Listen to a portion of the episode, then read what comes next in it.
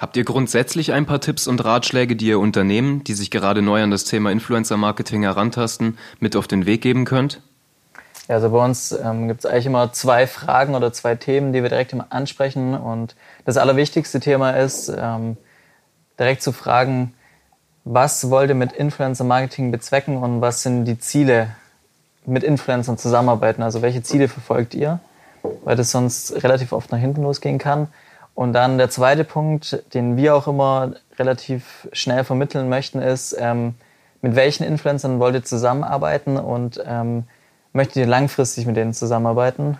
Weil unsere persönliche Meinung eben ist, ähm, dass wir nicht Wert auf die Kurzfristigkeit legen von Kooperationen, sondern direkt sagen, sucht euch einmal passende Influencer zu eurem Unternehmen aus, natürlich dann im Schritt zwei und kooperiert mit denen länger.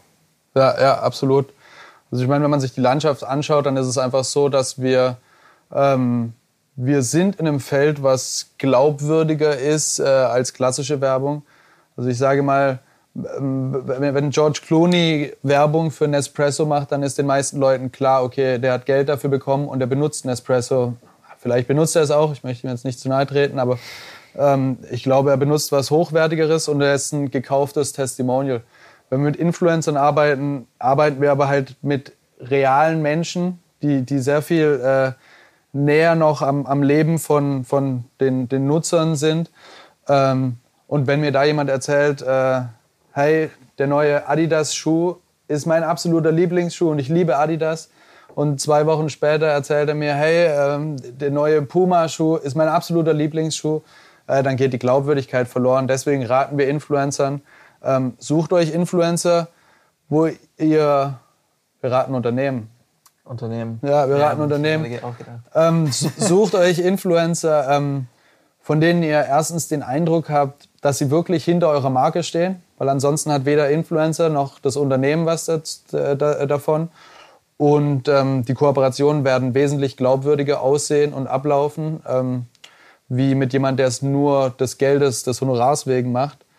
Ähm, und der zweite Punkt ist, wenn ihr dann jemanden gefunden habt, dem ihr vertraut, wo ihr den Eindruck habt, ähm, der steht hinter der Marke und, und die Marke oder, ähm, oder das Unternehmen steht auch hinter dem Influencer und dem, was er macht, dann probiert es, äh, diese Beziehung auf jeden Fall aufzubauen und auszubauen und auch langfristig äh, zu behalten. Aber auch gerade, um nochmal zu deinem ähm, kurzen Patzer zurückzukommen, ähm, natürlich gibt es auch ab und an Influencer, die fragen, ähm, ja, wie kann ich denn mit Unternehmen zusammenarbeiten? Und da sage ich dann auch so, ja, such dir doch nicht ähm, ein Unternehmen XY einfach aus, weil du jetzt irgendwie Geld verdienen willst, ähm, sondern ähm, was interessiert dich denn? Was sind deine Lieblingsmarken, mit denen du zusammenarbeitest? Dann versuch doch da einen Kontakt aufzubauen, weil du dich wirklich für das Produkt interessierst. Und das schließt ja jetzt äh, deine letzten ähm, zwei Aussagen jetzt ja, ja. mit ein. Da kommen wir dann eben wieder auf die Ebene, dass es einfach passt. Und deswegen sprechen wir immer grundsätzlich diese Empfehlung aus und fragen eben nach. Ja, also ich denke auch gerade Unternehmen, die jetzt neu ans Thema Influencer-Marketing äh, herantreten und sagen, sie wollen das mal ausprobieren, dann nicht zu flapsig rangehen, sondern wie Konstantin am Anfang meinte, tatsächlich sich mal hinsetzen, sich mit, mit dieser neuen Werbeform auseinandersetzen, sich überlegen, welche Ziele will ich damit erreichen. Ähm, will ich ein Abverkauf forcieren, indem ich Affiliate-Links benutze? Oder will ich erstmal einfach Reichweite generieren und schaue, wie kommt mein Produkt in der, in der Zielgruppe an? Ähm, sich dann eben die richtigen Influencer zu suchen und einfach mal mit einem kleinen Use Case für sich anzu, anzufangen und mhm. zu schauen, ähm, funktioniert das Ganze für mich? Ähm, welche Ziele verfolge ich oder, oder, oder konnte ich gut damit umsetzen? Was funktioniert weniger gut? Und dann einfach ähm, in einer Art Prototyping mal erste kleinere Kampagnen aufsetzen und das Ganze dann ähm, größer aufbauen.